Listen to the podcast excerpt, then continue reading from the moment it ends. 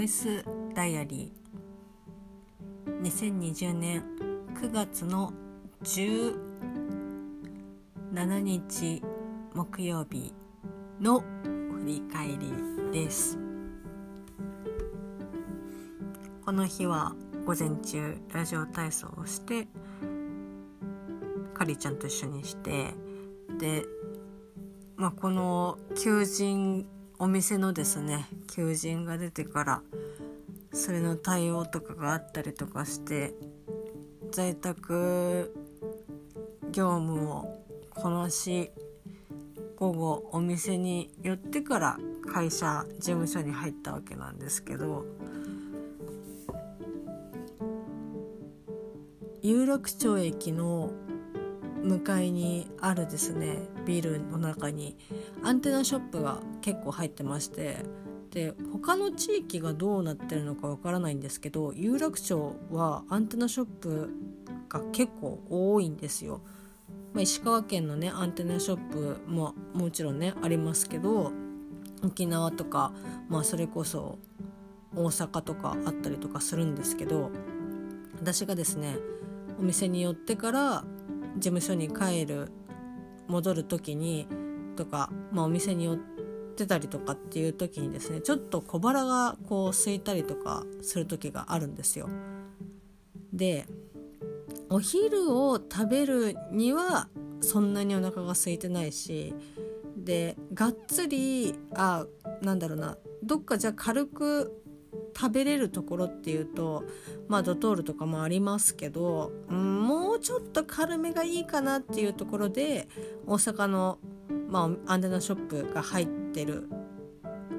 ところがありましてそこによく立ち寄ってたこ焼きをね食べるんですけどまあよくって言っても本当にまだまだ全然片手で数えられるぐらいなんですけど、まあ、時間とねが余裕が時間に余裕がある時は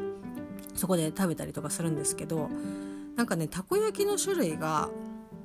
3種類かな？プレーンプレーンっていうか普通のたこ焼きとあとネギとあと柚子ネギかな？がたこ焼きがあるあるんですけど。でプレーンとネギは食べたことがあってああとポン酢があったかな？でも多分そんなに種類がなくて。でまあそのそこら辺を食べれてで行くたびに、まあ、今日はじゃあちょっと別のやつにしようって思って毎回別のやつを食べてるんですけどこの日はですねゆずネギたこ焼きっていうのがあってでああじゃあこれ頼んでみようって思って頼んだんですけどゆずネギだしたこ焼きだったかな。なんかそんな感じで書いてあったからまあでもちょっと私のなんかもう今考えればそんなことはもちろんないっていうのはわかるんですけどその時にその商品名を見て頼んだ時には私のイメージの中ではこの柚子っていうのがこう柚子胡椒をすごくイメージしてておでんとかでね食べてるようなああいう感じのたこ焼きかなって思って頼んだんですけどもう出てきた瞬間にプレーンのたこ焼きに柚子の皮とネギが乗っかっててなおかつだしお出汁が入ったカップにもネギと柚子が入ってたんですよ。でああこういう感じなんだと思ってもう柚子の皮がある時点つい乗ってる時点であ私の想像してたのとちょっと違ってたのでああああこあこういう感じかと思って。でも当然ね、まあ、もう頼んじゃってますからまあそれでまあ食べたんですけどでなんだろうなその関東のたこ焼きって関東で食べるたこ焼きっていうのはもう本当に固めだその大阪とかその大阪っていうかねその関西方面のたこ焼きに比べるともう全然固めしっかり焼いててこう串とかねで刺してもその形状を保ったままパクッと食べれるっていうタイプで育ってきてるんですけど私は。で関東のたこ焼きは大体そういうのが多かったりとかするんですけどその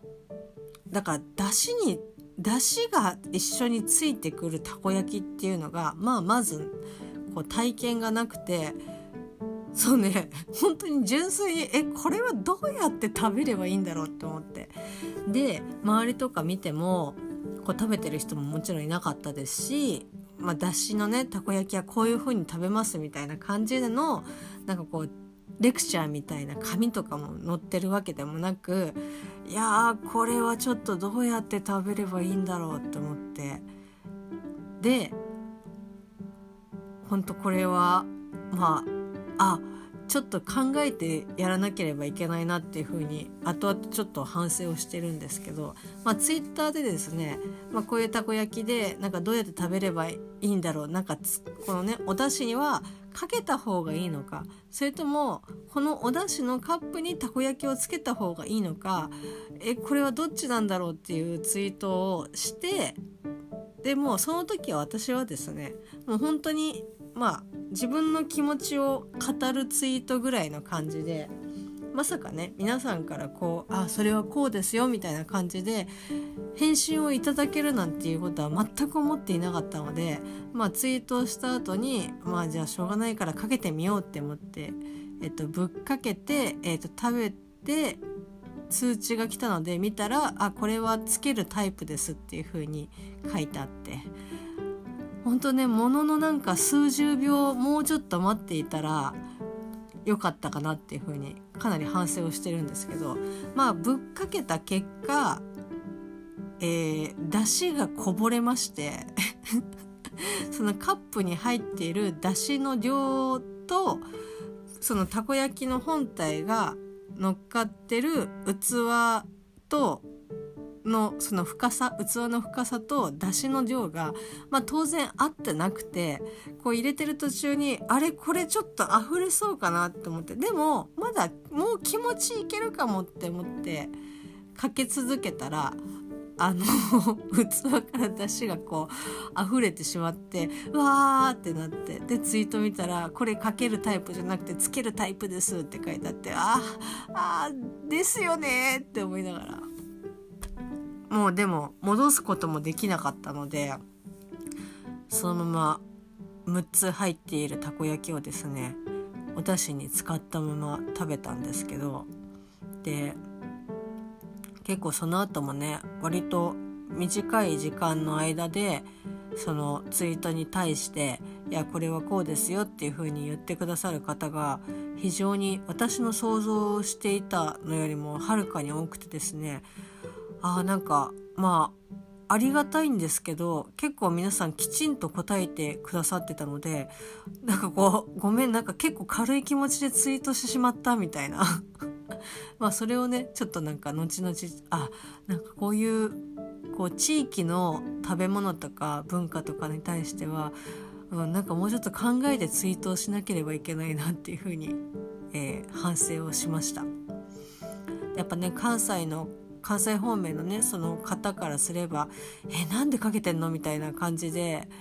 思われてるだろうなっていうふうに思ったんですけどまあこれはちょっとカリちゃんとも話しましたけどまあ言ってもまあ東京の人だからしょうがないよねっていうふうにまあ思っていただけたらまあそれはそれで、まあ、いいかなっていうふうには思うんですけどいやまさかねつけるつけるか。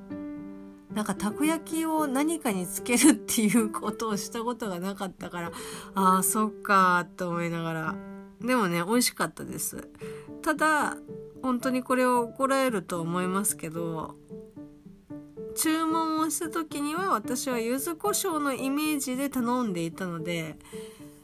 柚子の皮がそんなに得意じゃないんですよ。まあ食べれなくはないですけど、まあできるんだったら別に食べなくてもいいかなっていう。だこう柚子風味のたこ焼きっていうイメージだったので、ダイレクトにこう皮ががっつりこう乗っかってると、あ、ちょっとしんどいかもって、まだまだね、あの、お子ちゃまなあの舌なので、こう柚子の皮と一緒にね何かを食べて風味をねこう楽しむっていうことがちょっとまだ苦手なのでちょっとね 柚子はちょっとどかして食べさせていただきました。ネギはね大好きなのでネギ食べましたけどまあそれでもどかしてもやっぱり風味がすごくのあったのでまあそれはそれで私のこう理想としていたたこ焼きに近くなったかなと思って。ただごめん柚子の皮は全部食べてないです。すいませんでした。まあでその後ねまあだしもなんだろうまあ本体の器が、まあ、長方形っていうかねこう横長長い器だったのでお出汁がねこう全部たこ焼き食べ終わった後にお出汁をまあちょっと飲もうと思って持ち上げたんですけどなんだろうカップと違ってやっぱその底が深いあ底が浅い